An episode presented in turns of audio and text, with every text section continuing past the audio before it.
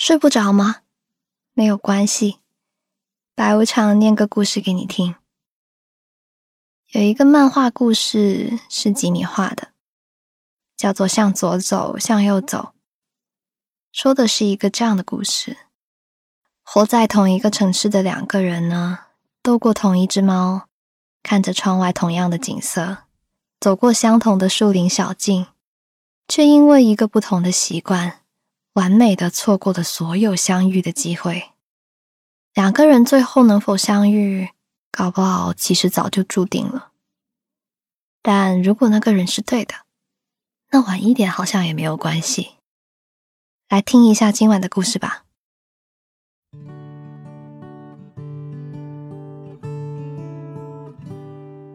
前阵子我在朋友圈看到一个问题，是这样问的。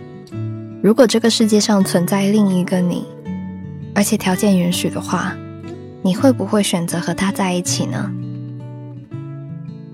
这个问题让我想起了一个素未谋面的朋友，他曾经就和我说过，他就是世界上的另一个我。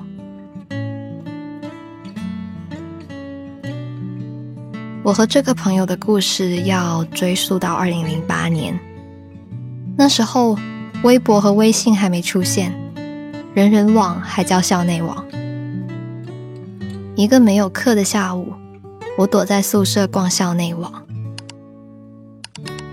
偶然看到一个理工大学的男生发了一组在去年雪山音乐节的照片，我忍不住跟他留言说：“这么巧，去年我可是这个音乐节的志愿者呢。”一分钟之后。我收到了他的回复。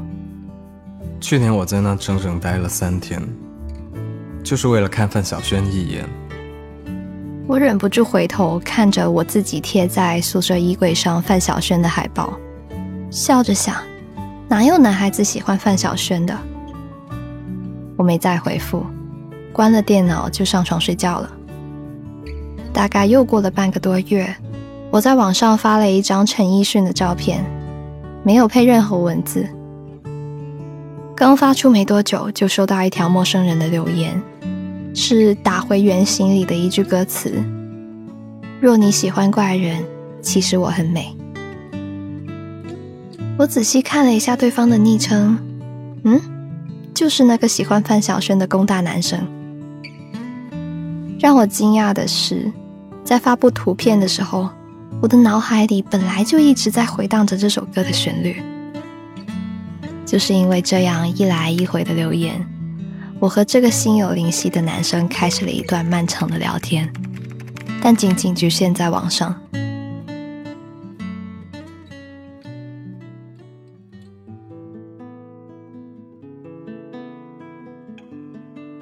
在网上断断续续聊了两个多月，我们终于留下了彼此的联系方式。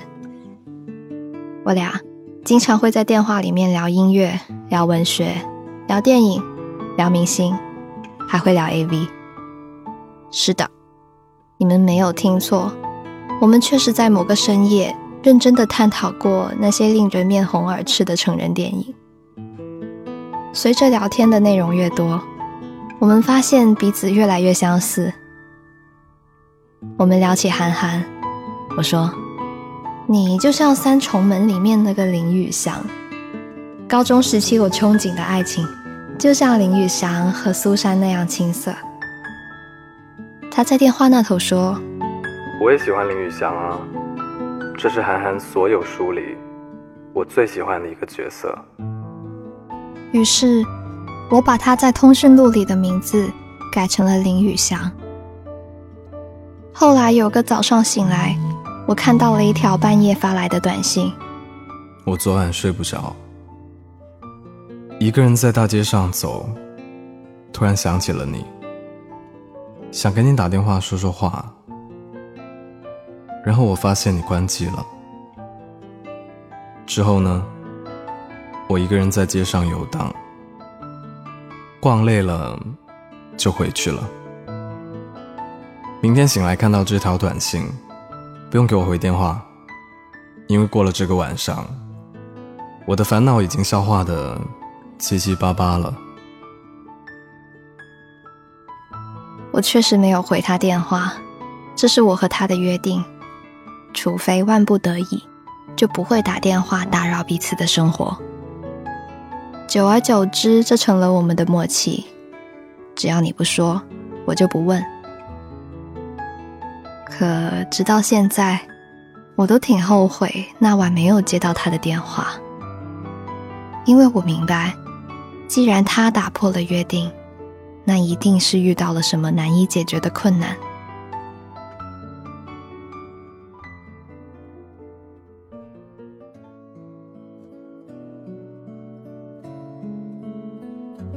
大学毕业的前一个晚上，林宇翔突然发信息给我。我们总是有这么多相似的地方。每次跟你说话聊天，你总能一下子就抓住我想要表达的意思。每当我支支吾吾，不想说出实情的时候，你会马上反应过来，装作一副懵然不知的样子。反过来也一样啊，我们都太了解彼此了。我就像是这个世界上的另一个你。那晚我没有回复，躺在床上想着林宇翔最后说的那句话。是啊，我就像是这个世界上的另一个你。毕业之后，我去了一趟青岛。回来的时候，我把旅行的照片洗了出来，在每一张照片背后备注了时间、地点，还有一句想说的话。按着很早之前他给我的地址，一个热带地区的小县城，把照片全部都寄给了他。没过几天，我就收到了他发来的信息。我收到你给我寄的照片了。每一张我都很喜欢，谢谢你，这是我收到最有意义的礼物。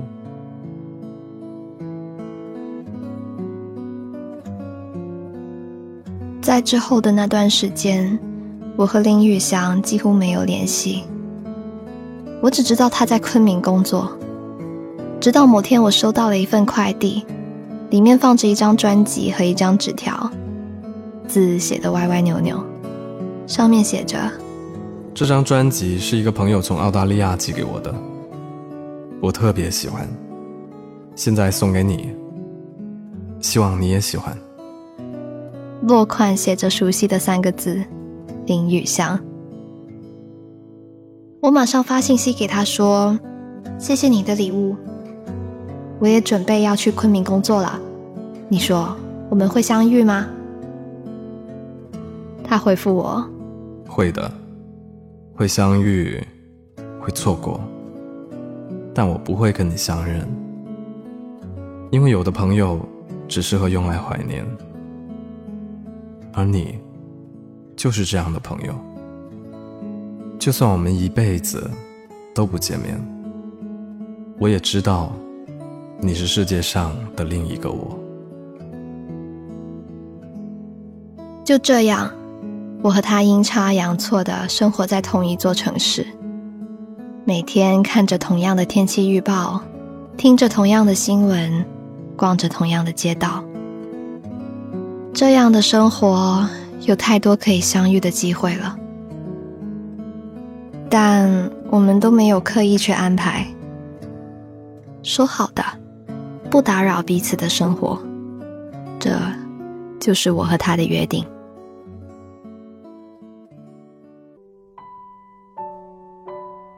林宇翔后来离开了昆明，回到那个热带地区的小县城，而我也恋爱了，有了自己的工作和圈子。那个时候已经不流行玩校内网了，尽管我们都加了彼此的微信，但联系的频率却越来越少了。有一天，我在朋友圈看到他发了一张照片。照片里头，他拉着一个长发女孩，站在郁郁葱葱的棕榈树下。女孩笑得很甜，而他还是一副满不在乎的模样。两个人还挺般配的。又过了很长的一段时间，见他很久没有更新朋友圈，打算找他聊几句，却发现他已经把我删掉了。看着屏幕上那句“对方还不是你的好友”，我没有失落和难过，只是有一点点遗憾。有些朋友是注定不会陪你一辈子的，只会陪你走过人生中的某一段。在我的人生里，林宇翔就是这样的存在。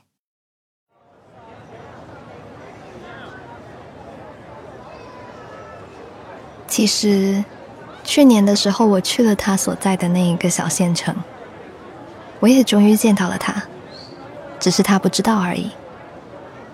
在傍晚。小县城里面的人都会来茶山散步乘凉。我跟随着当地人一起在茶山上买菠萝、吃芒果，一路有说有笑。彭宇，突然有人在我身后唤着这个名字，这是林宇翔的真名。我倒吸了一口气，转身寻找他的身影。我终于见到他了，他就站在路旁吸着烟，和照片里一个样子，高高瘦瘦的，眉宇间有着几分英气，但还是一脸满不在乎的表情。世界上的另一个我，现在他只离我十米不到的距离，就在我直直的望着他的时候。他忽然抬头望向我这边，不知道为什么，我的第一反应就是跑，跑离他的视线，跑离这个热带的小县城。我不知道他有没有看到我，就算看到了，那又能怎样呢？这个世界真的很奇妙，说小也小，说大也大，小到就算相隔千里，你我都会相遇。大到只差一个转身，也能错过彼此。正如林宇翔说的那样，有些人注定不适合相见，只适合怀念。再见了，世界上的另一个我。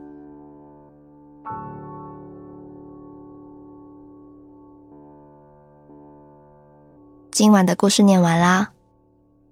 如果在这个世界上有一个异性版的你，而且在你的审美标准之内的话，你会不会追他呢？欢迎在评论区留言告诉我。我是白无常，我是肯定会追自己的。我这么可爱。如果喜欢这个故事的话，记得为你的白总点赞。如果想看文字版本的话呢？可以到我的微信公众号“白无常白总”，然后在历史记录里面查看同名文章。我呢，依旧在 Story 不睡不着电台等你。晚安。像个两地的时空，默契对话没有距离，冰冷的